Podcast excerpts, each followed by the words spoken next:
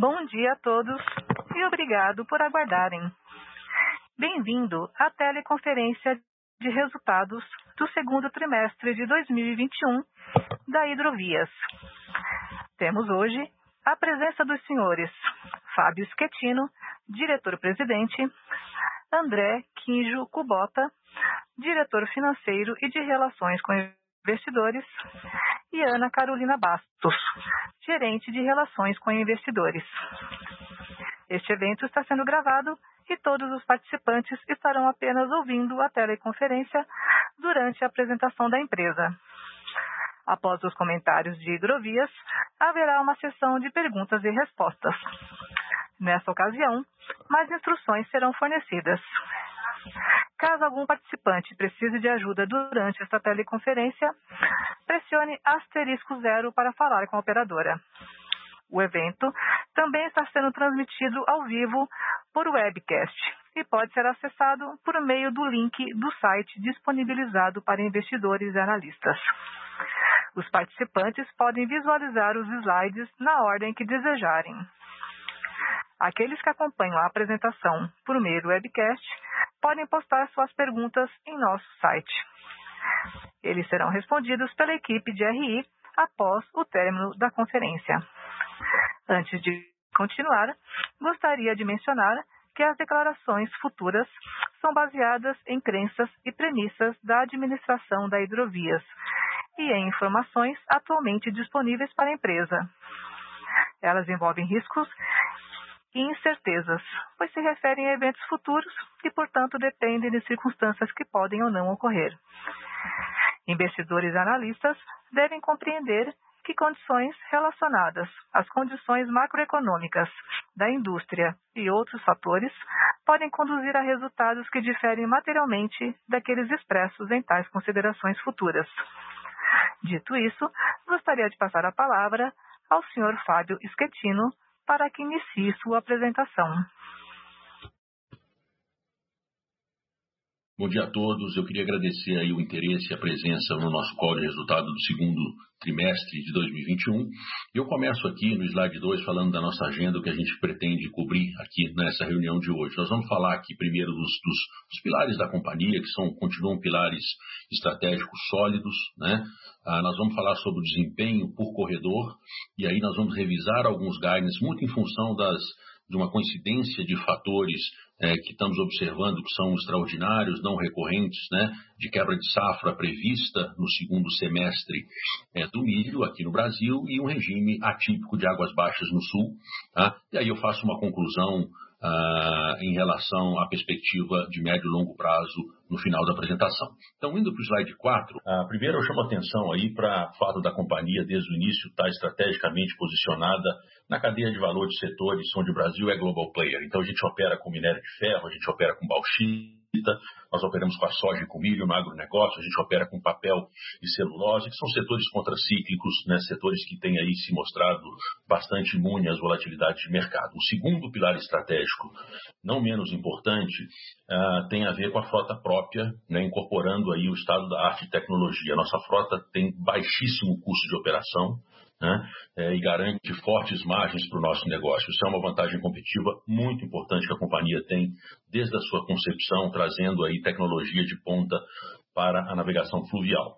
Ah, e o terceiro ponto é que nós temos aí uma rara combinação, continuamos a ter uma rara combinação né, de um potencial de crescimento muito grande no nosso negócio, ainda a hidrovia no continente é um modal subaproveitado, apesar da gente ter quase que triplicado a representatividade desse modal desde o início da companhia, ainda existe um potencial de crescimento muito grande, mas no nosso caso em específico, com uma rara combinação de contratos de longo prazo, com bastante resiliência e com geração de caixa segurada, são 15 bilhões de reais de receita contratada. O nosso negócio continua aumentando seu nível de diversificação, tanto em termos de corredores, onde a gente atua, quanto em moeda, isso também é bastante incomum nessa indústria, e o resultado continua sendo um sólido crescimento desde o início de nossas operações em 2014, como se pode ver no gráfico aí inferior direito.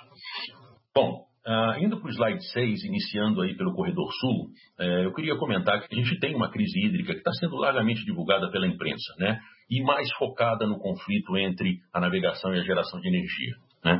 Que nesse contexto é importante observar aqui que nós não operamos em bacias hidrográficas que têm esse conflito, como por exemplo a, a própria Tietê Paraná ou a bacia do Rio São Francisco. Né? Essa foi uma decisão estratégica que nós tomamos desde a concepção da companhia de não estar expostos em corredores hidroviários onde havia um conflito com geração de energia. E esse não é o caso hoje. Nós, as nossas bacias que nós operamos, seja ela bacia amazônica, seja ela a bacia da Paraguai-Paraná, é, não tem esse conflito de geração com energia elétrica. Na bacia amazônica a gente não tem esse problema, o que a gente tem visto é até o oposto, né, cheias históricas aí do Rio Negro, e já na bacia Paraguai-Paraná, apesar, como eu disse, de não ter um conflito com geração de energia, aí sim nós estamos passando por um regime de águas baixas né, é, é, atípico. Então, indo para o próximo slide, eu queria comentar um pouco sobre as especificidades aí do corredor que a gente atua, que é a hidrovia Paraguai-Paraná. Então, no slide 7, acho que é importante entender que o problema das restrições de navegação nessa hidrovia não se estende à extensão total dessa hidrovia. Então, como você pode ver no gráfico aí, o trecho mais crítico é a região de Corumbá até Valemi, no Paraguai. Né? Portanto, tem um impacto específico sobre a rota do minério e não sobre a rota do grão já que a rota do grão é de Assunção, no Paraguai, até os portos no Uruguai, com melhores condições de navegação, mesmo em períodos mais restritos, como os que a gente está vivendo é, esse ano. Então a questão está mais focada nesse tramo norte do rio, aí como eu comentei ali no mapa, pode-se ver, né, do ponto mais ao norte, que é uh, Porto de Gregório Curvo, perto de Corumbá, e uh, Valemi, já no ponto mais ao sul. Bom, é, para esse trecho mais restrito, a companhia tem se diferenciado utilizando os comboios adquiridos pela Imperial, que são comboios de calado mais baixo, né, onde praticamente nós hoje somos o único player a atender a Vale nessas condições, é, pelas características desses ativos, que tem calado mais baixo. Né? Então, isso é, uma, é uma, uma vantagem competitiva muito importante. Nós temos uma posição de liderança muito forte nesse corredor, porque estamos navegando com esses comboios comboios adquiridos recentemente da frota da Imperial até Assunção e aí fazendo de Assunção até os portos na Argentina com os nossos comboios maiores que as condições de navegação é, são, são, são, mais, são mais apropriadas. Tá? Ah, bom, feito esse, esse esclarecimento de que o problema na Paraguai-Paraná não se dá na sua extensão total, é, eu queria que fôssemos para o próximo slide, para o slide 8, que é muito importante para a gente entender é, um pouquinho do que está acontecendo é, com o regime de águas e com o regime de hidrológico aí, né, regime de calado, como a gente chama nessa hidrovia. O que, que esse gráfico mostra? Esse gráfico mostra aí no eixo Y, né, na vertical, o calado do rio, a profundidade do rio. E no eixo X é, são os meses ao longo do ano. Então, primeiro, primeiro ponto aqui, é, a área em cinza desse gráfico é a área de normalidade. Né? A, a, linha pontilhada verde é uma linha que mostra a mediana de uma série histórica de 121 anos. Isso é muito importante. Esse gráfico traz uma série histórica de 121 anos. A, a linha superior marrom é uma linha do registro das máximas observadas durante todo esse período histórico. A linha inferior do gráfico é uma linha que mostra os registros das mínimas observadas também nessa série histórica de mais de 120 anos. Tá? O que que, o que, que é, é, é a primeira constatação que é importante fazer aqui para se entender um pouco de quem opera nessa hidrovia? Primeiro que o rio, né, ele é um rio que tem uma sazonalidade histórica natural mesmo em condições de normalidade, mesmo em condições de máximas ou de mínimas, o rio é sazonal. Então isso é muito importante de se entender, porque sempre você tem, independentemente de estar em águas altas, médias ou baixas, né, uma condição de navegação diferente ao longo do ano. Tá? É, no nosso caso específico, os nossos contratos, inclusive o próprio contrato com a Vale de Minério, leva em consideração esse fato. Né? O nosso contrato já prevê que, mesmo em situação de normalidade, a gente não navega um mês no quarto trimestre. Por quê? Porque nós já conhecemos esse regime, nós conhecemos essa característica do rio. Tá? Bom, como é que o rio vem se comportando esse ano? Aí a gente pega essa linha azul mais grossa, contínua, que é o que a gente tem de calado uh, observado até o ano, tá? que nos entusiasmou em janeiro, como se pode observar aí na linha azul contínua, o rio recuperou forte e foi para a zona de normalidade e ficou na zona de normalidade até abril. Foi quando a gente emitiu o nosso guidance. A gente previa que o Rio então se comportasse mais dentro de uma normalidade, de novo razão pela qual nós consideramos o nosso guidance dentro de uma de uma normalidade é, hídrica do rio. O que veio, o que aconteceu, na verdade, a partir de maio, como vocês podem ver no gráfico, na linha azul, é que a linha azul saiu da normalidade, né, da área de normalidade do rio, e aí, obviamente, nós passamos a ter uma restrição de navegação maior. A linha pontilhada azul é a nossa projeção do que a gente entende que vai acontecer com o rio até o final do ano. Tá? Então, a nossa projeção é de que a linha, a navegação, ela fique abaixo da linha de normalidade, que nós não naveguemos dois meses dos últimos quatro meses do ano e que em novembro e dezembro o rio se recupere. E aí é importante observar aqui né, que mesmo quando se considera as mínimas registradas numa série histórica de 121 anos, o rio sempre se recupera de novembro para frente. Então, por isso é que numa posição né, de, de, de, da nossa projeção, nós estamos considerando, e aí, quando nós revisamos os guidance que vamos apresentar aqui, nós estamos considerando que não navegamos em uh, setembro e outubro. Se, obviamente, o regime de chuvas que começa em setembro for regular, a gente pode navegar, o número será melhor. Se não navegarmos os dois meses esperados, a gente vai estar dentro do intervalo do guidance que nós vamos comentar há pouco. Tá? Ah, indo para o slide 9, mesmo no regime de águas baixas e com preço de minério em níveis historicamente altos, a gente já opera no segundo, no primeiro semestre do ano, com cerca de 70% de market share. Né? E nós estamos projetando manter esse market share para o segundo semestre do ano. Então, é, quando a gente bate na tecla de que os nossos ativos são diferenciados, é em situações como essa que de fato nós diferenciamos da concorrência. Né? Nesse segundo semestre, nós seremos praticamente os únicos a atender a Vale na rota do minério. Isso, obviamente, tem um valor estratégico muito grande como um prestador de serviço com um cliente como a Vale. Ou seja, a concorrência praticamente parou e a Hidrovias hoje tem cerca de 70% de market share operando para um cliente é, como a Vale, em condições de, de, de paridade de exportação bastante atrativa, dados os preços históricos do minério de ferro. Bom, indo para o slide 10, né, esse diferencial competitivo fica mais claro ainda quando a gente olha os volumes de EBITDA performados no segundo trimestre e no primeiro semestre do ano. Tá? É, não somente nós fomos capazes, né, em meio de novo ao que eu acabei de mostrar de crise hídrica, aumentar fortemente os volumes, mas crescemos nosso EBITDA em meio a toda essa situação atípica. Né? É, o, que, o que é mais importante aqui também de observar é que as margens se mantiveram bastante robustas, principalmente quando se leva em consideração nessas adversidades que a gente está passando. Então, eu, eu, eu, vou sempre reforçar esse ponto que eu tenho dito né, em todas as, inter, todas as interações aqui com o mercado, e agora é hora de prová-las, né? Que essa é a evidência mais clara do nível de competitividade dos nossos ativos, ou seja, onde a concorrência para de navegar, eu assumo 80% de market share, eu aumento o meu volume, eu aumento a minha geração de caixa, absoluta, nominal, e eu faço margens acima de 50%. Então, isso para mim é uma demonstração muito clara, de novo, do que a gente vem chamando a atenção do nível de competitividade dos ativos. Tá? Bom, indo para o slide 11, tá? então, em função desses efeitos aí pontuais e não recorrentes que eu comentei, a gente está revisando o nosso guidance de volume tá? para 2021 por um intervalo aí de 3,4 a 4,6 milhões de toneladas nesse corredor. Então, note que aqui é muito importante, essa redução em relação ao gás divulgado, ele ainda representa um crescimento forte em relação ao volume realizado no ano passado. É um ajuste pontual em função de condições de rio, na qual eu estou me beneficiando fortemente frente à concorrência né, e vou reforçar isso, denota o nosso grau de competitividade ali naquele corredor. Então, isso para o corredor sul. Indo para o slide 12, agora no corredor norte, primeiro vamos falar um pouco sobre a soja, né, a performance da soja no primeiro semestre, que justifica aí a performance dos números apresentados. Na, na, na soja não houve grandes alterações no, valor, no, no, no volume produzido, como safra, né?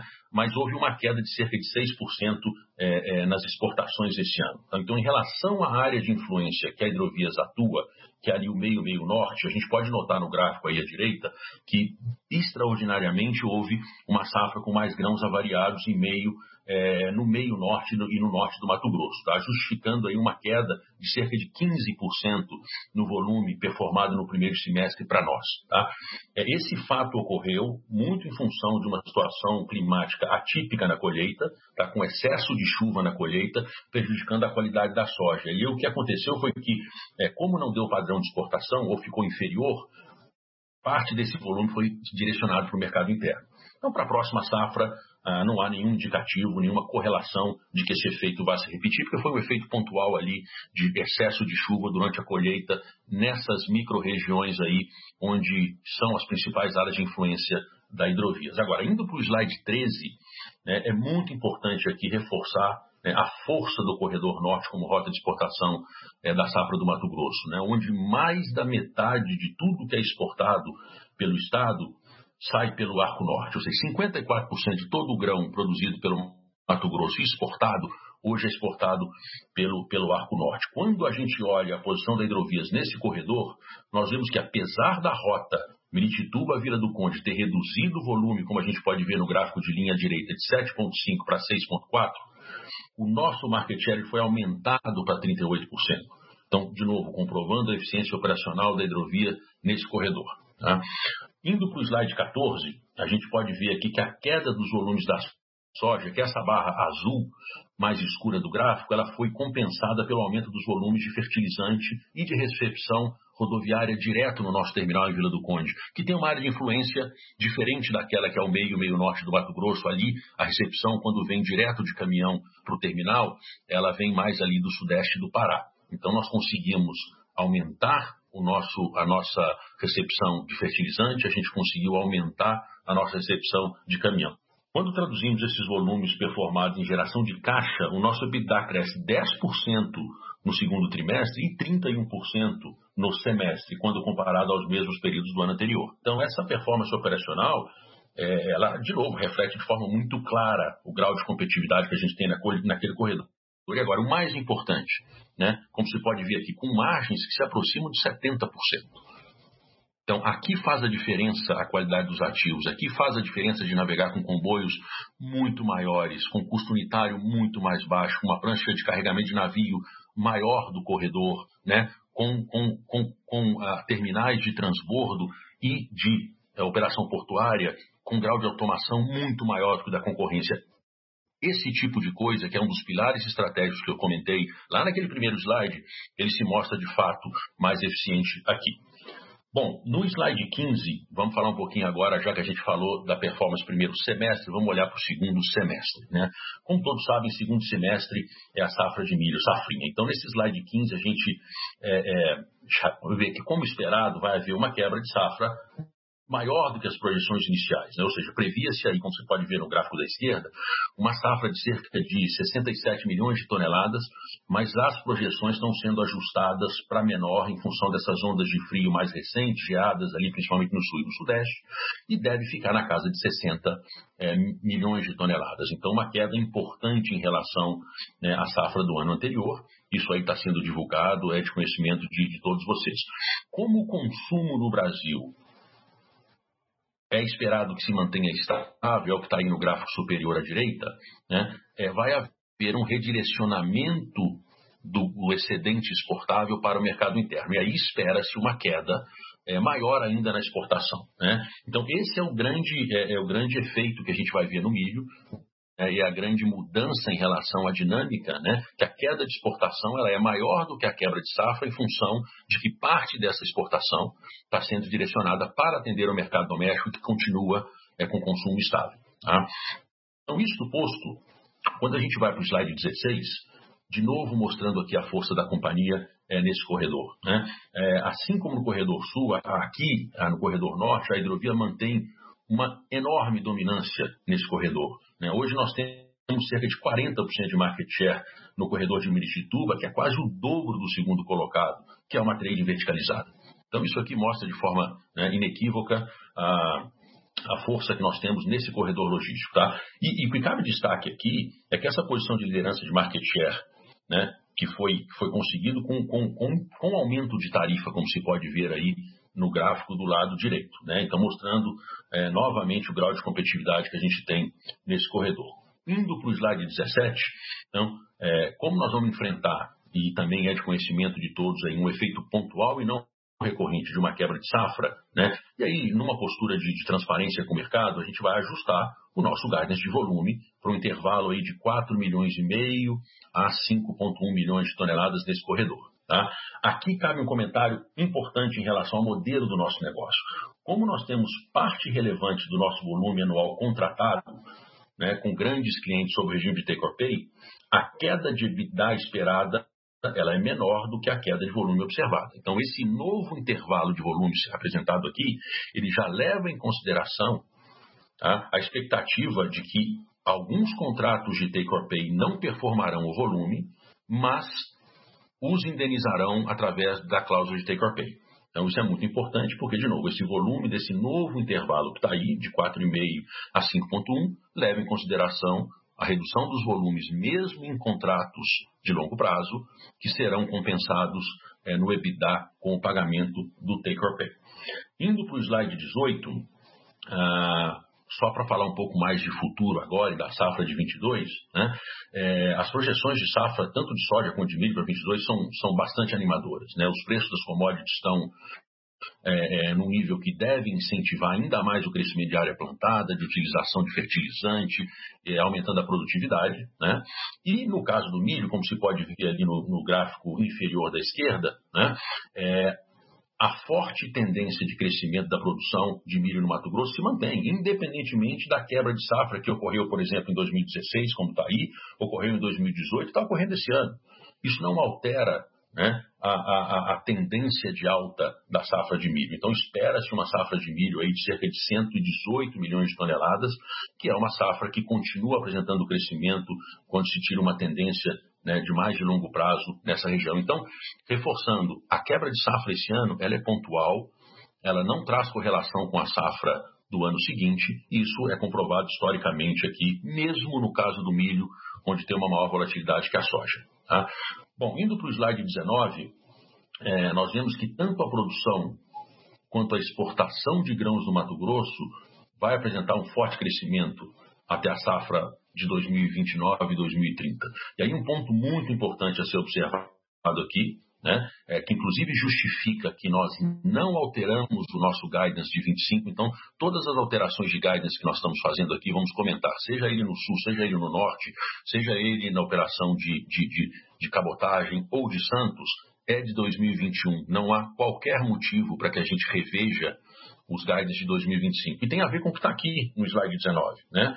É, ou seja, o mercado continuará crescendo de forma pujante. A Hidrovias do Brasil é a solução mais eficiente para exportar grãos do meio e do meio norte do Mato Grosso. Então, esse é, é, a principal justificativa que reforça a confiança de que nós mantemos os guidance é, para 2025. Né?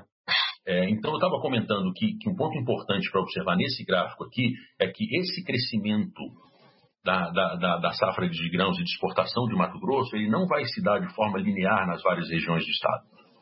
Tá? É, Espera-se que 70% desse crescimento projetado até 2030 vai se dar na região centro, norte e norte do Mato Grosso, que é a região onde a hidrovia do Brasil é mais competitiva, é a principal área de influência e aí que a gente se diferencia é, da concorrência. De novo, por isso, nenhuma razão para alterar os guidance de 2025. Tá? É, indo para o slide 20, a gente vê a performance, então, da nossa operação agora de cabotagem de bauxita. Tá? É, nesse caso, aqui é o contrato que temos de longo prazo com a Alunorte, a gente vê aí uma redução de volume no trimestre e no semestre, mas muito em função de um problema na operação de descarga do nosso cliente. Mas conforme prevê esse contrato, ele é compensado pelo recebimento do take or pay no semestre. Então, é, portanto, aqui o contrato vem sendo é, executado e cumprindo sem alterações. Né? As volatilidades de volume, que nesse caso ocorreram por uma uma, uma, uma, responsabilidade do cliente, acabaram não se traduzindo no EBITDA, mas é exatamente para isso que existe a cláusula de take or pay nesses contratos. Então, aqui na Bauxita, sem grandes alterações, indo para o slide 21, é, o que nós estamos fazendo é só ajustando o guidance de volume para refletir esse evento na descarga de Bauxita sob responsabilidade do cliente, mas, de novo, sem alteração no EBITDA desse contrato. E os volumes aqui do guidance de 2020 2025, como eu comentei, mantêm-se inalterados. Tá? Ah, indo para o slide 22, né, agora já falando aí da performance da operação de Santos e Sal, é, nós lembramos que essa operação está parada para os investimentos de modernização e expansão, conforme prevê o edital do arrendamento que nós ganhamos. Tá? Nós paramos a operação em março desse ano e nós conseguimos ainda aumentar os volumes e a geração de caixa é, no semestre, quando comparado ao mesmo uh, período do ano anterior. A operação Santos ele volta à normalidade e aí já com os equipamentos, os investimentos em modernização e expansão feitos no início do ano que vem. Então esses números aqui eles ficam um pouco distorcidos em função da parada é, para os investimentos, mas de toda forma a gente vem conseguindo aí performar mais volumes, né, foi o que fizemos de janeiro a março, e uma geração de caixa melhor do que o mesmo período do ano passado. Então, isso se traduzindo para os guidance na página 23, Tá? Nós apenas ajustamos, então, guidance de volume para refletir, é, no caso aqui, como o, o, o, esta operação inclui o negócio de, de fertilizantes em Santos e de sal, nós estamos fazendo um ajuste no guidance para refletir um atraso no início da operação do sal. Tá? Nós estamos enfrentando alguns atrasos ali nos trâmites regulatórios, é uma solução inovadora, diga-se de passagem aqui, né, o nosso transbordo. Então, a gente está ajustando o cronograma e nós estamos tirando o volume da operação de sal é, até no segundo semestre para início da operação no ano que vem, em função desse, desse, desse atraso ou desse trâmite regulatório mais lento do que a gente imaginava. Tá? Então, o guidance de volume para a operação de fertilizantes em Santos ele continua inalterado. Tá? O que nós estamos fazendo aqui é só, de novo, ajustando o cronograma da operação de sal e refletindo isso nesse novo guidance e mantendo, assim como nos outros negócios, o guidance de 20 de 2025 inalterados. Bom, indo para o slide 24, ah, nós fazemos uma ponte aqui, então, do guidance é, dado anteriormente para o novo guidance, em função desses eventos aí externos, tanto no corredor sul quanto no corredor norte e não recorrentes, que a gente detalhou há pouco. Ou seja, após o ajuste do cronograma de entrada da operação de sal, né, nós temos uma redução, então, a, a, do grau de avaria da soja, como eu comentei, sobre a nossa área de influência, que nos leva para essa barra ali de 780. Tá? A partir daí, a gente começa a, a mostrar os efeitos pontuais extraordinários que eu comentei. Primeiro, no norte, né, com a questão da avaria da soja, nós temos um impacto, é, devemos ter um impacto relevante da quebra de safra de milho no segundo semestre, que é essa outra barra na sequência, mas ela passa a ser minimizada pelo efeito dos contratos de take or pay, essa barrinha azul né, que compensa parte dessa queda. Então, o nosso efeito, na verdade, é só sobre aqueles contratos é, em spot, que a gente não tinha ainda contratos de longo prazo. Tá? É, e aí a gente começa a olhar para, a partir dali, para a questão é, das águas baixas no sul. Nós são, prevemos um agravamento da, da redução de calado, né, como a gente mostrou naquele gráfico da série histórica, e aí a gente vem com um novo guidance no intervalo de 630 milhões a 710. O que, que significa isso? Por que esse intervalo? Esse intervalo considera uma premissa que eu comentei lá naquele slide é, da curva da série histórica do, de calado do Rio. Né? Quando nós consideramos não navegar dois meses do ano, ah, se isso acontecer, a gente deve ir para a parte inferior do intervalo de 630. Se nós tivermos um regime de chuvas mais regulares a partir agora do, de setembro e conseguirmos navegar dos meses de setembro e outubro, a gente fica mais próximo uh, dos 710. Isso vai depender, obviamente, de como se comportar o rio, que, de novo, sazonalmente melhora ah, os níveis de navegação a partir de setembro. Então, o que, que nós vamos fazer aqui? E aqui é um combinado que a gente vai fazer com o mercado.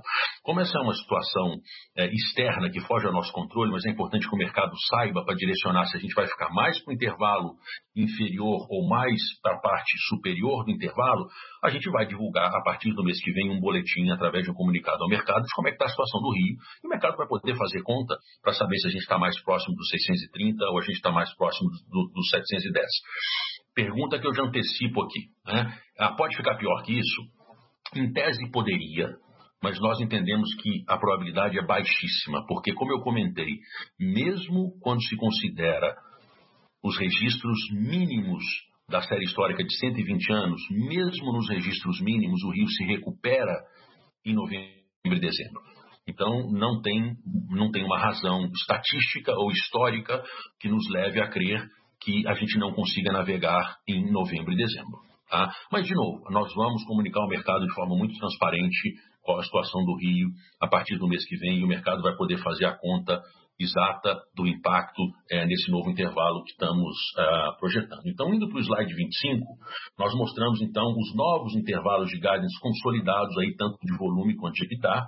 Então, note que mesmo ante um cenário extremamente desafiador em função de uma coincidência que é bastante rara na série histórica de uma quebra de safra no Brasil né, e de um regime de águas baixas no Sul, né, nós apresentamos volumes de geração de caixa ainda muito alinhados com o ano passado, reforçando aí a resiliência do nosso modelo de negócio.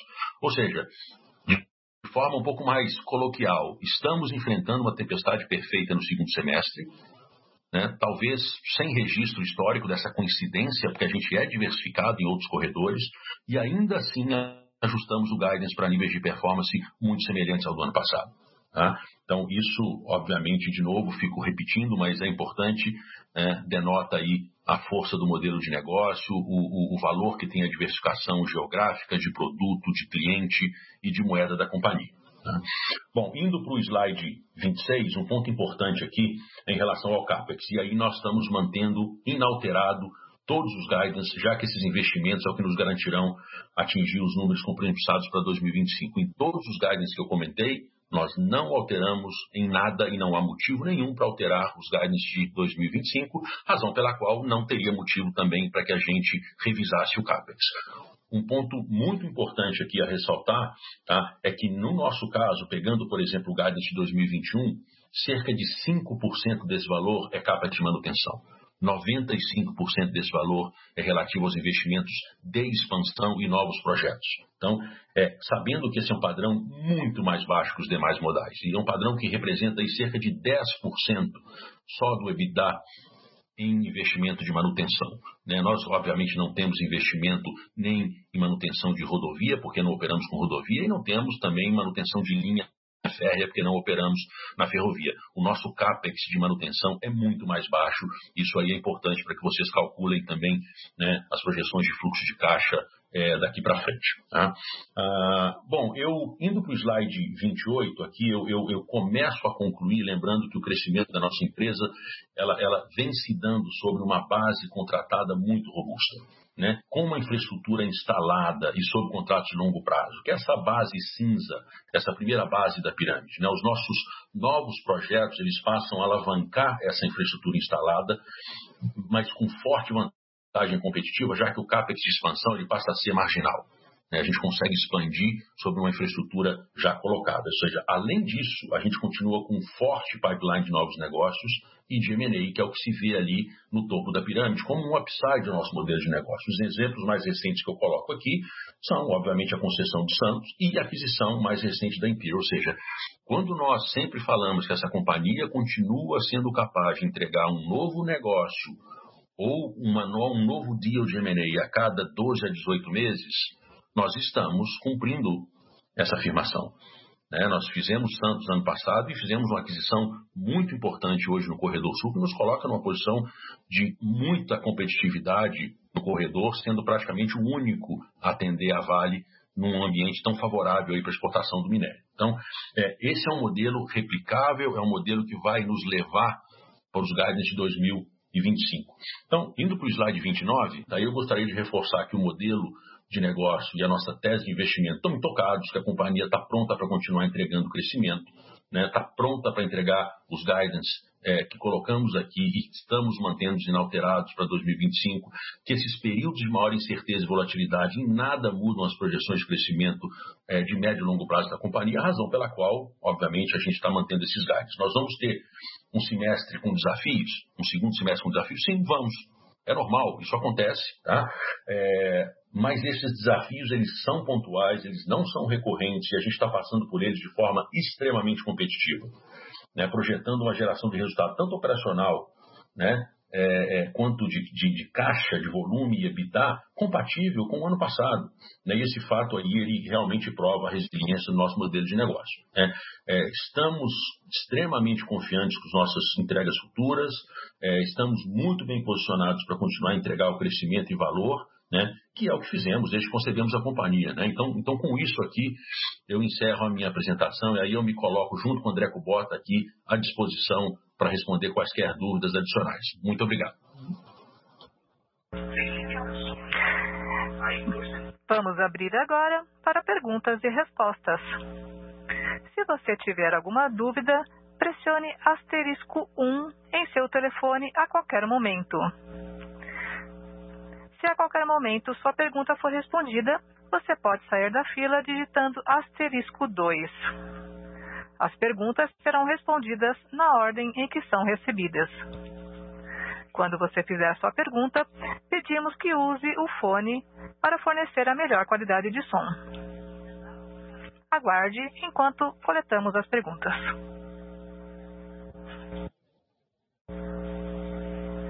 Temos uma pergunta de Josh Milberg, do Morgan Stanley. Bom dia a todos e muito obrigada pelo call. Minhas perguntas são referentes à situação do calado e, e os comentários de Fábio e os dados históricos que vocês passaram na apresentação ajudaram a explicar a situação. Mas como o problema tem persistido desde meados de 2019, acredito em diferentes graus, um, queria pedir vocês se poderiam elaborar um pouco sobre por que não deveríamos tratar isso como um novo normal de alguma forma, ou, ou pelo menos imaginar que existe um risco elevado que poderia ser recorrente em 2022. Um, talvez em função do, do climate change. E, e, e, também gostaria de ouvir sua perspectiva sobre quão afetivo poderiam ser essas medidas que mencionaram no release, como dragagens em trechos críticos do rio, e eventualmente se isso poderia ter algum impacto em termos de custo. E, e, finalmente, sobre o mesmo tema, gostaria de entender se uh, vocês, de alguma forma, estão enxergando algum risco de calado no corredor norte. Muito obrigado. Bom dia, Josh, Fábio aqui. Obrigado aí pela sua pergunta. Vamos lá, deixa eu começar com a questão aí do, do, do calado, né? Da, da, do quão pontual é esse evento. E aí, Josh, eu estava aprofundando um pouco mais nessa série histórica e eu tenho um dado bastante interessante aqui para compartilhar. Quando a gente pega essa mesma série histórica de 121 anos, de 1900 a 1974, nós tivemos 13 observações do que está acontecendo esse ano, no mesmo nível. Tá? Foram 13 observações. De 1974 até o ano de 2021, esta é a primeira observação que acontece nesse nível. Ou seja, é, por incrível que pareça, foi muito mais frequente esse tipo de evento de 1900 a 1974 do que de 1974 até os anos atuais. Então, nós não vemos nenhuma correlação é, é, estatística de que isso seja o novo normal. É, é pelo né, nesses, últimos, nesses últimos 40, 50 anos do que nos 40, 50 anos para trás, desde 1900. Então, isso aqui me chamou a atenção nessa série histórica, porque é, de 1974 para cá, o Rio tem se comportado de forma muito mais regular do que comportou de 1900 a 1974. Então, esse é o primeiro ponto aqui, que para suportar, eu acho que a gente entende que isso não é uma, não deveria ter uma, um padrão é, recorrente. Tá? É, bom, a, a, questão, o segundo ponto seu, né, a questão aí de questão climática, de global warming, é, eu, eu, dividiria a resposta aqui, Josh, em, em duas janelas temporais. Né? Uma é de curto, médio prazo e a outra de longo prazo. Em relação a curto, médio prazo, né, por mais intenso que seja isso, você não muda um padrão é, é, de uma hora para outra de um rio que vem se comportando nos últimos 40 anos de uma forma e de repente ele passa a comportar de outra. Essas coisas são obviamente graduais. Isso não diminui o tamanho da preocupação e do problema. Eu acho que, é, é, é e aí indo para o longo prazo, essa é uma questão que envolve não a hidrovias do Brasil só, que tem compromissos absolutamente sérios com relação à questão né, de emissão de gás é, de efeito estufa. Nós estamos aí eletrificando nossa frota, nós anunciamos o primeiro empurrador elétrico de manobra do mundo. Né? Agora, a, hidrovia do Brasil não pode ser a única, isso é um problema da sociedade e nós vamos ter que encarar isso é, com a devida importância para que isso não se estenda no longo prazo e não torne um problema maior. No curto prazo, o que, que a gente pode fazer? Eu acho um pouco do que nós estamos fazendo, né? ou seja, nós estamos se diferenciando em ativos para quando esse tipo de problema acontece, nós atingimos no primeiro semestre 70% de market share. Como eu disse, praticamente somos os únicos a navegar naquele tramo norte que eu comentei.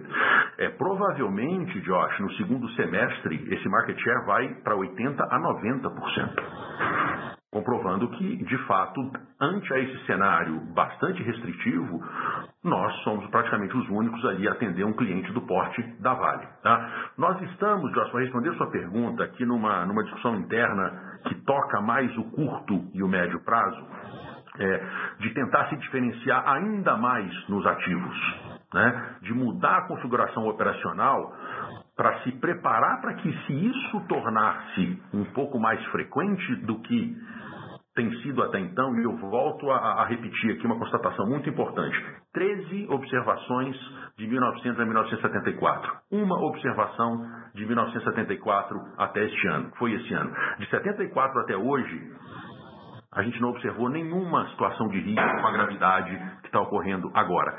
E ainda assim, nós estamos operando, ainda assim, nós não paramos de navegar. Tá? Então, é, é, nós estamos olhando esse aspecto de novo sob dois, duas janelas temporais. No curto prazo, como que a gente continua se diferenciando ainda mais da concorrência, para que quando isso aconteça, seja com mais ou menos frequência, a gente se beneficie em função da qualidade dos ativos. E do ponto de vista de longo prazo estrutural, de novo, nós estamos dando a nossa contribuição né, para que isso não se agrave para que essa questão aí do aquecimento global, para que essa questão dos compromissos que nós temos com, com o EHS é, contribuam agora. Essa não vai ser uma tarefa só da Hidrovias, é uma tarefa da sociedade, é uma tarefa, eu diria, da humanidade, né? Não permitir que a gente tenha aquele 1,5 grau de aumento de temperatura média até 2030, tá? É, esse é, é, é como, como, eu colocaria, Josh. Então, assim, para resumir, nós não temos nenhuma expectativa de que isso seja recorrente ou de que isso seja é, um padrão novo na hidrovia, tá? Paraguai-Paraná. Com relação à, à, à hidrovia no corredor norte, que você fez a pergunta, Josh, não, não temos nenhuma, nenhum indicativo, e aí realmente nenhum evento que justifique isso. Eu acho que no corredor norte a gente está passando é, por uma situação é, reversa, né? A gente teve uma, uma, uma, uma, cheia histórica, o maior registro desde a, da, da, do início das medições do Rio Negro, e o regime ali ele continua, continua é, dentro da normalidade, não há nenhum indício, não há nenhuma razão para que a gente entenda que está mudando o regime é, de chuvas. O que tem acontecido, como quando se lê esses relatórios, é, é, um agravamento dos níveis de chuva no norte e um agravamento dos níveis de estiagem no sul. Então, como a gente vive de navegar, é, para o corredor norte a gente não vê nenhuma, nenhum problema nesse sentido. Perfeito, Fábio. Muito obrigado pela resposta detalhada. Eu, eu também tinha levantado a dúvida sobre essa medida de dragagens em trechos críticos, quão relevante é. Hum, ótimo. Perfeito, Josh, desculpa que eu, eu, eu, vou complementar. É, quando eu, eu, comentei das medidas de curto prazo, da diferenciação de ativo, eu, eu na verdade não lembrei de colocar esse ponto que você está levantando, que é muito importante. Nós estamos numa mobilização, junto com os outros players do Rio, fazendo dragagem de basicamente quatro ou cinco passos críticos ali naquele tramo norte. Isso nós já estamos fazendo hoje, tá? E isso vai ser uma iniciativa recorrente. A gente viu inclusive aí é, uma manifestação do É, junto ao Estado de Mato Grosso, também reforçando a necessidade de dragagem ali no Rio. E nós vamos focar sim de forma talvez, talvez mais recorrente e preventiva, né? Porque nós conseguimos mobilizar algumas dragas que estão operando hoje, mas obviamente tivemos que ir atrás desses fornecedores e aí eles não, não conseguiram atender prontamente. Hoje as dragas estão posicionadas e começaram a operar, se não me engano, semana passada, tá? Nesses quatro, cinco pontos de passagens mais críticos. O que nós vamos fazer né, isso a gente está muito alinhado lá com, com o, o, o, o diretor-geral do Corredor Sul, que é o Ivanir, de que a gente vai preventivamente é, deixar essa opção de dragagem já gatilhada para que se esses eventos persistirem, a gente não tenha um impacto tão significativo. Então, é, para o seu ponto, Josh, é, é, é, dragagem é uma, uma medida mitigatória que a gente vai também é, acessar sempre que, que preciso. Perfeito. Obrigado novamente pelo cor. Bom dia para vocês. Obrigado, Josh. A próxima pergunta é de André Achen, do Itaú. Fábio, bom dia. Obrigado por pegar minhas perguntas. É, minha primeira pergunta é, é em relação ao guidance, entendendo um pouquinho melhor. É, no slide 24, vocês colocam o, o high e low do guidance com uma diferença de mais ou menos 80 milhões e atribuindo aqui a dois meses de parada. Então, minha primeira pergunta é, eu queria entender um pouquinho melhor o efeito de um mês de parada, certo? Então, seria, é justo assumir seriam 40 milhões. E o que, que o contrato prevê em termos de paradas? Minha segunda pergunta também é relacionada a, ao corredor sul. É, eu entendo que esse ano teve alguns não recorrentes, certo? Tanto no norte quanto no sul, mas quando a gente olha para o ano que vem, a gente está vendo uma chance relativamente grande de laninha. Parece uma laninha mais branda, mas mesmo assim, eh, imagino que isso poderia também afetar a navegabilidade quando a gente pensa no ano que vem. Então, queria entender um pouquinho melhor essa dinâmica. E uma última pergunta, se eu puder, no Arco Norte, queria entender um pouquinho como vocês estão vendo a negociação eh, de volumes para a próxima safra. Eh, como tem sido demanda, como vocês estão vendo isso evoluindo eh, agora no segundo semestre do ano. Obrigado. Ô, Rachinha, aqui é o Kubota falando, tudo bem? É, em relação ao guidance, você está bastante correta. Então, quando você olha a diferença entre o piso e o teto, ah, fazendo uma conta aí, talvez uma, uma regra de três, você fica bastante perto aí dessa diferença que você mencionou. Então, cada mês perto de 40. Obviamente pode ter uma diferenciação, né? Dependendo do volume que a gente tem uh, e o mês que a gente está falando, né? De, de não navegação, mas em grandes números é mais ou menos menos isso, sim, tá? Você está correto. Em relação ao segundo ponto, no contrato de minério que a gente tem, uh, como o Fábio tinha comentado, a gente já é, prevê sim uh, um mês é, de não navegação normalmente no, no, no contrato, tá? É, acho que é importante falar, ano passado a gente não teve essa, essa, essa, essa, essa restrição, é, em outros anos também não, mas o contrato ele já conta com, com, com, com, com esse um mês ah, no quarto trimestre, tá? É, em relação à Laninha e a comercialização do Norte, eu vou passar aqui para o Fábio. Tá, obrigado, Cubota. Racim, vamos lá, para a sua, sua, segunda pergunta aqui em relação às previsões do ano que vem. É, obviamente a gente não tem conseguido ser tão assertivo e fidedigno quanto gostaríamos, razão pela qual, inclusive, a gente é, emitiu um guidance onde o Rio mostrava uma certa regularidade até abril, maio e depois ele voltou forte. Então, eu gostaria de saber exatamente o que vai acontecer, mas a gente não, a gente, óbvio, eu, eu brinco que antes de olhar, de ler o jornal, e ver as notícias, né, eu, eu, olho a meteorologia primeiro quando eu levanto, né? Mas isto posto, Rachem, o que, que a gente está olhando assim? O, o, o, primeiro que, de novo, sempre houve uma recuperação do Rio, mesmo nas mínimas, como eu comentei. Segundo ponto, a partir de setembro, né, é, a partir do mês que vem, a gente vai saber exatamente como é que esse rio deve se comportar. E aí eu acho que para que o mercado não seja pego, não seja pego de surpresa, né, é, nós estamos é, nos propondo aqui numa, numa, numa lógica de total transparência emitir boletins mensais para dizer como é que está esse nível de recuperação do rio. Então é o que a gente pode fazer. De novo, nós não acreditamos que vá se repetir é, com o grau de severidade, com o grau de intensidade que aconteceu esse ano, porque ele é um evento muito fora da curva, né? E aí, de novo, quando eu estava mergulhando nessa série histórica aqui, com o André Kubota, com a Ana, nós vimos que um evento como esse não acontece desde 74. Tá? E você não tem em nenhum momento da série histórica de 121 anos um evento desta magnitude se repetindo dois anos seguidos. Então, é, são evidências muito claras de que a gente espera, se tiver ainda um ano que vem em recuperação, normalmente essas recuperações elas se dão aí em U. Você tem uma queda, você tem uma certa estabilidade, depois você volta. Tá? É, quando um evento se dá da gravidade, como está ocorrendo esse ano, e a gente busca nessa série histórica, não há um sequer evento onde você tenha um ano é, é, o seguinte com a mesma gravidade do que está acontecendo esse ano. Então, é, com relação a isso, a gente vai emitir a partir do mês que vem um boletim dizendo como é que está a recuperação do Rio, espero que em situações melhores. O seu cálculo aí da, da, do, do, da, da variação do, do, do guidance está corretíssimo. A gente, quando deixa de navegar, a gente não faz mais ou menos 40 milhões de reais, né, cerca de 8, 7, 8 milhões de dólares. É, e nós vamos publicar como é que está a situação do Rio a partir de setembro.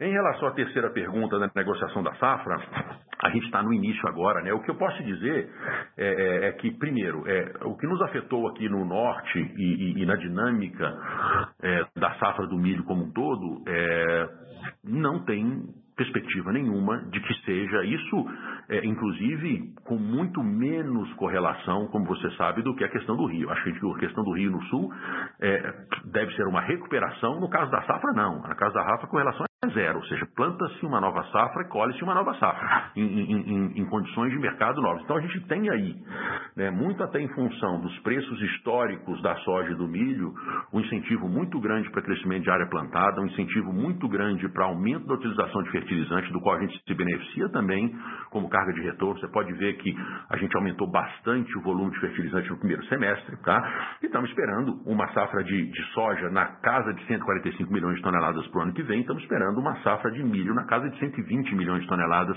para o ano que vem, que é um crescimento assim, bastante expressivo, é, não só com relação a esse ano, obviamente que a base está impactada pela quebra, mas ainda assim, quando se olha a safra de 19 e 20, de 2, 103 milhões de toneladas, ainda assim é um crescimento de praticamente 20% em relação à safra de 18 e 19. Então isso, isso não altera essa tendência né, é, é, é, de longo prazo de crescimento da safra do milho, que vem se dando aí na na década, né? mesmo tendo três quebras de safra é, nos últimos, na, na, última década, que foi no ano de 16, no ano de 18 e esse ano agora. Então a gente está começando, Rachem, a negociação, o Arco Norte continua extremamente competitivo, né? eu acho que uma coisa importante para se observar, que a gente tem se debruçado bastante, eu sei que é uma preocupação do mercado aí, essa concorrência de o que sobe e o que desce, né? É a capacidade de recepção do Santos. Né? Santos, de forma geral, nunca recebeu mais do que, do que 4,6 milhões de toneladas por mês. Quando você coloca projeções de aumento de safra para o ano que vem, coloca a projeção de aumento do açúcar, Santos começa a engargalar. Isso é importante, por razão pela qual a gente entende que, que vai ter espaço para todo mundo ali. A nossa área de influência continua sendo o meio, meio norte do Mato Grosso, né? e é, o, o, Arco Norte está consolidado como o, o, o corredor preferencial de exportação é, para o Mato Grosso. É, o outro ponto que eu colocaria aqui, para relembrar, é que nós continuamos sendo o único provedor de logística integrado, bandeira branca, oferecendo capacidade para aquelas tradings que não têm os seus respectivos sistemas logísticos. Tá? Isso é muito importante. Um outro ponto aqui é, independentemente da negociação, lembrando que eu já inicio o meu, o meu, o meu ano sempre com um volume contratado equivalente aos meus contratos de longo prazo, que perfazem 60%, 70%, quase 60% do volume total. É, eu falo 70% agora, mas como a gente está expandindo a capacidade, eu já, eu, todo ano eu começo com volume contratado né, de mais da metade do meu sistema. É, isso é uma garantia muito importante de que, independentemente de ter quebra de safra, nós temos a garantia de recebimento de um volume, porque já iniciamos contratados com os nossos clientes, aqueles que nós temos aí essas obrigações de volume contratado. Então, é uma situação, Rachim, diferente de quem está acessando ao mercado 100% spot. O nosso desafio de contratos de, de, anuais de safra, eles são além do volume contratado de longo prazo, que na partida já são mais de 50% da nossa capacidade. Tá? Então a gente começa agora a acessar o mercado para poder vender esta capacidade adicional aos contratos que nós temos já compromissados. Os contratos compromissados são contratos e contratos são cumpridos. Tá bom? Perfeito, Fábio, super, super claro. Se pudermos né, fazer mais uma última pergunta, eu só queria fazer, remeter um ponto que você mencionou na sua, na sua parte sobre M&A. Você mencionou que a companhia tem uma história grande de fazer M&A. Uhum. Hoje, quando a gente olha o preço da ação, assim, é difícil imaginar algum investimento melhor do que comprar a própria ação. É, como que você vê assim, espaço para buyback hoje?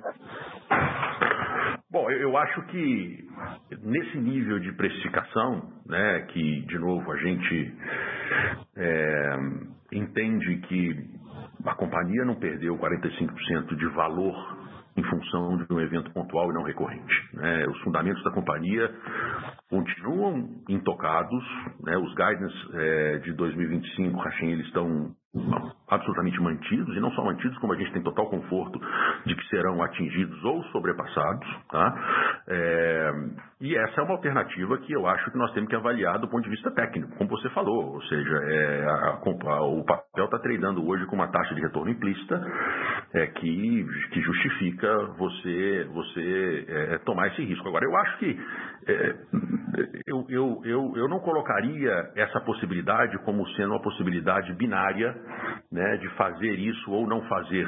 Nós vamos analisar essas alternativas e, e, continuamos aí, como eu falei, com um pipe de novos negócios e, e de M&A bastante robusto. É, e, e, com, e com retornos também é, bastante atrativos é, nos níveis aí de que significaria uma recompra hoje ou até maiores, porque, de novo, que eu comentei, são, são projetos incrementais da infraestrutura dada, são projetos que, que agregam muito valor para a gente no médio e longo prazo. Então, é, não sei, Cubota, você tem alguma coisa para complementar, mas eu diria que essa é uma possibilidade em função né, da atual precificação do papel, mas isso não, obviamente, limita é, essas ações de BD e de M&A que a gente continua tocando.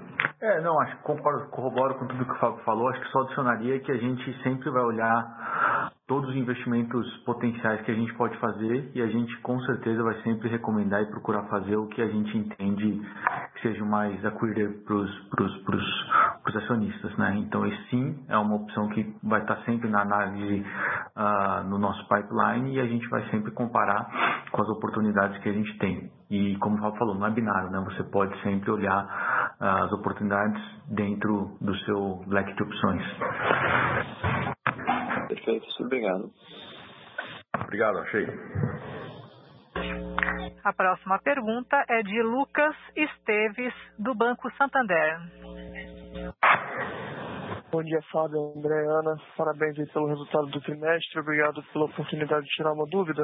É, ficou bastante claro aí o guidance para 2021 e também claro que vocês mantêm aí a tese de investimentos até 2025.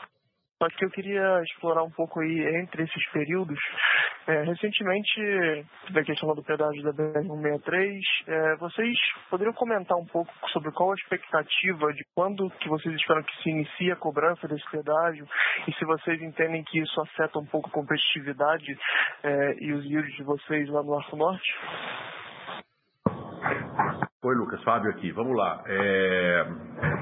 Antes até de responder sua pergunta, eu queria fazer uma, uma, uma afirmação que para a gente sempre foi fundamental, do ponto de vista estratégico na companhia. É, o, que, o que é mais importante para a gente é ter uma rodovia bem mantida e em condições de, de, de trafegabilidade adequada. Né? Lembrando que quando a BR-63, antes de 2019, não estava asfaltada, a gente tinha lá um frete de cerca de 290, esse frete caiu para cerca de 190, 200, ou seja, uma redução muito grande. E o grande risco que a gente sempre é, tentou evitar é de que a BR voltasse àquelas condições de deterioração que trouxessem o frete para níveis pré-asfaltamento. Então, esse é o primeiro ponto. Então, primeiro, a, a, a concessão ela, ela, é muitíssimo bem-vinda, não só muito bem-vinda, quanto a Hidrovias participou de forma ativa dela.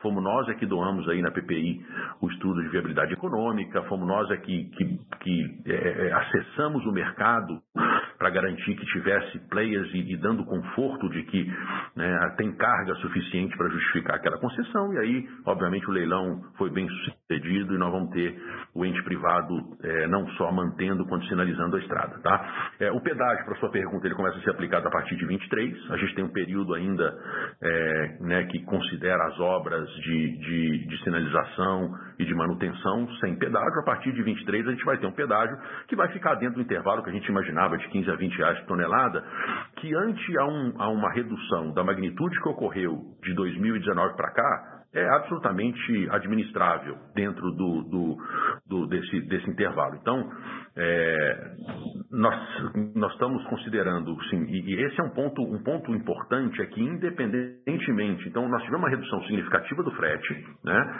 É, esse frete, ele, você vai ter agora a cobrança de um pedágio e há a perspectiva ainda que com melhorias de sinalização e de condições de trafegabilidade, é, além daquelas atingidas com asfaltamento, esse frete pode ajustar ainda para baixo e compensar o pedágio.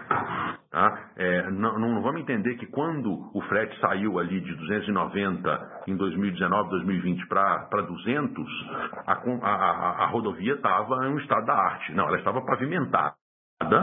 Mas é, é, espera-se do ponto de vista técnico e do que se espera do edital de que ela fique em condições melhores ainda. Então, condições melhores significa que o caminhoneiro vai ter menos depreciação, significa que o caminhoneiro vai ter maior previsibilidade nas suas viagens, que ele vai conseguir fazer um giro maior. Né?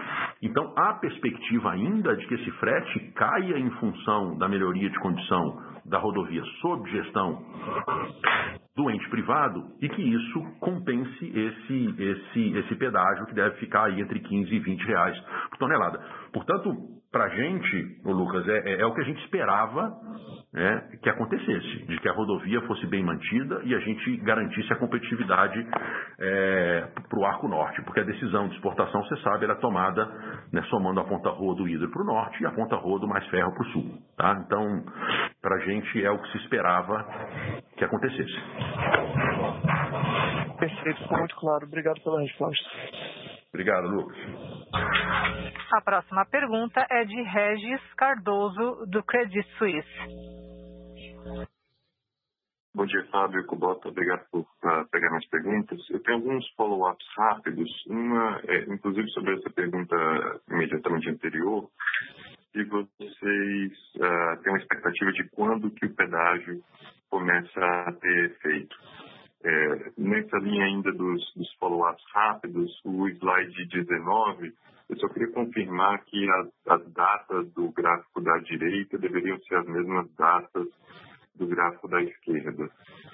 É, um outro follow-up ainda sobre os, os slides é se o efeito da, dos grãos avariados ele é restrito à, à safra de soja passada ou se vocês vislumbram alguma coisa desse tipo também no, no segundo semestre. É, então é isso, de, de, pergunta rápida. Que eu tenho algumas perguntas de verdade. Assim. É, uma das perguntas que a gente tem recebido muito aqui no, no mercado, e, e eu queria Fábio, te dar a oportunidade de, de, de comentar, é se, é, se vocês vislumbram de alguma forma algum risco de liquidez se essa, se essa dificuldade de, de calado se aprofundar ou se ela permanecer é, por algum tempo. É, eu entendo que, que não, que vocês têm é, muito, muito diluídos, né, muito distantes no tempo, mas queria te dar a oportunidade de, de comentar. E um outro tema é sobre agressividade. Se vocês têm visto uma, uma agressividade maior na competição entre, esse, entre vocês e o modal ferroviário indo para o sul é, para a próxima safra, né, para o volume do próximo ano. Obrigado. Oi, Regis, eu, eu, é o Kubota aqui falando, obrigado pelas perguntas. Eu vou tentando passar aqui uma por uma, se, se eu por algum acaso pular, você, você avisa a gente, tá? É, e aí, se eu entendi correto, a primeira é sobre o pedágio, a gente entende que começa na safra lá de 2023, tá? É, isso basicamente seguindo os cronogramas lá de investimentos e de assunção do, do novo investidor na, na, na, rodovia. Em relação ao gráfico aí, obrigado pelo, pelo toque, está correto. O gráfico da direita deveria ser, ser as mesmas datas aí, a gente corrige depois e coloca lá no site, tá? É, a terceira pergunta em relação, se eu entendi corretamente, é se a gente vê um risco de, de avaria uh, no milho no segundo semestre. Aqui a resposta é, é não, é muito mais o impacto efetivamente uh, do consumo interno competindo, tá? O, a questão que teve na soja no primeiro semestre, é, se a gente olhar, é, não tem nenhuma, não, foi muito específico e pontual e isso varia ano a ano, não tem nenhuma correlação que isso possa é, perdurar para a safra seguinte na mudança de, de produto ou mesmo para as próximas safras, tá?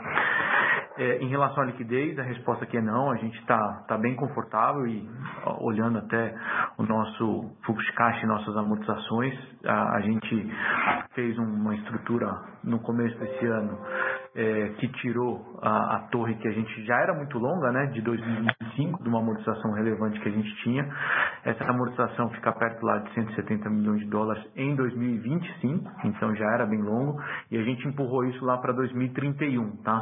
Então, até 2031 a gente tem um serviço de dívida bastante, bastante confortável, né, vamos dizer assim, e olhando na posição de caixa, se você reparar no balanço, a gente fechou com perto de 534 milhões de reais, né? é, olhando implicitamente o que a gente já fez no primeiro semestre e o guidance de EBITDA, que, que já coloca uma restrição bastante grande de navegação, uh, a gente continua com fluxo de caixa ainda, obviamente não tão grande quanto era esperado no começo do ano, mas ainda bastante positivo, né? Que é o que o Fábio falou. A gente é uma empresa que mesmo em condição é, que o Fábio comentou, né, de, vamos dizer assim, de tempestade perfeita, é o pior ano é, de calado nos últimos 50 anos.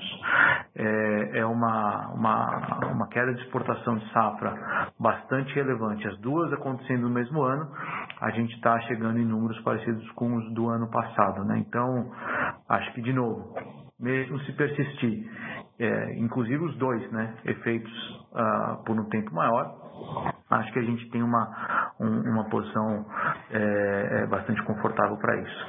É, e o último ponto aqui da, da, da, parte comercial aqui do norte, eu vou deixar passar a bola para o Fábio. Se faltou alguma, você, você avisa a gente, por favor.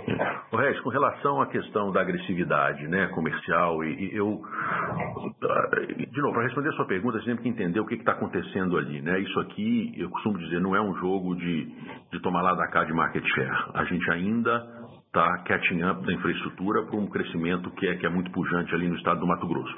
É, quando a gente faz um estudo mais aprofundado, essa é a nossa avaliação, tá? e a gente olha isso aqui na inteligência de mercado com muita atenção, é, não há qualquer razão lógica né, seja para os players do norte, seja para os players do sul, é, de entrar numa, numa irracionalidade concorrencial com destruição de valor, destruição de tarifa, com os níveis de produção e considerando o balanço de capacidade dos dois corredores. Isso é muito claro. Isso torna-se mais verdade ainda ano que vem com, os, com, com as safras que eu comentei. Quando a gente olha a capacidade de recepção de Santos, né, que você não altera da noite para o dia, você está muito próximo já daqueles 4,6, 4,5, 4,6 milhões de toneladas lineares ao longo do, do ano, por mês. Né? É, ano que vem, se a gente tiver uma, uma, uma açúcar mais, mais forte e com as projeções de safra né, menos impactadas pelo que aconteceu esse ano, é, não há razão para que se destrua valor né, na, na, nos fretes, tanto para o sul quanto para o norte. Né, porque, de novo, nós não estamos falando aqui de um mercado que está com excesso de capacidade ociosa e que você está brigando por market share. É, no, o nosso market share ali na região de Sorriso, que nós acabamos aumentando aí do ano passado, é, ele foi muito mais uma oportunidade adicional para a gente do que é, o, o, nosso, o, nosso, o nosso principal foco comercial. Nosso principal foco comercial continua sendo e continuará sendo né, o meio norte, o norte de Mato Grosso, que é onde a gente vai ter o maior crescimento. É ali que a gente fundamentou nosso plano de negócio e é ali que a hidrovia é, de fato, muito mais competitiva e deverá continuar sendo muito mais competitiva, independentemente dessas discussões aí de, de acesso, de extensão de, de ferrovia para o norte, ou mesmo de ferrogrão, que obviamente amplifica tudo isso. Né? Então, mas o nosso cenário base é um cenário base onde a gente cresce suportado no meio norte e no norte do Mato Grosso, que é de onde vai vir 70% do crescimento que eu mostrei naquele gráfico lá é, do volume produzido e da exportação, é, que você chamou atenção para a correção daquele, daquela data, né? A data ali do, da exportação é para 2030, mas é ali que a gente vai diferenciar, tá? Então eu não vejo, eu não vejo motivo, e para mim essa discussão mais premente né, do ajuste de tarifa foi muito mais por uma, acho que um freio de arrumação ali, por uma discussão para um market share numa, numa zona central ali de Sorriso. Eu acho que nenhum de, de nós, ou seja, quando eu falo nós, é, ah, é, é players do Arco Norte quanto players do, do, do, do Sul, né, o direcionamento para o Sul, é, dependem somente daquela região ali. Ali que você tem uma sensibilidade maior ali de, de fica um mais, eventualmente, vantagem para um lado ou para o outro. A vocação do nosso mercado está dali para cima, eu acho que a vocação de quem opera no Sul está dali para baixo. Tá? Então, eu, eu, nós não vemos aí nenhum motivo para que haja destruição de valor é, nessa situação entre balanço de oferta com capacidade disponível nos corredores. É, é o contrário, Reg, a gente, a gente precisa aumentar essa capacidade, e eu acho que essa capacidade tem que ser aumentada nos dois corredores, para que a gente continue dando vazão, dando vazão à produção. Porque se a gente não fizer isso como um todo, O que vai acontecer é que a gente vai, a gente vai limitar o crescimento. E aí é, que não, é isso é que não queremos fazer.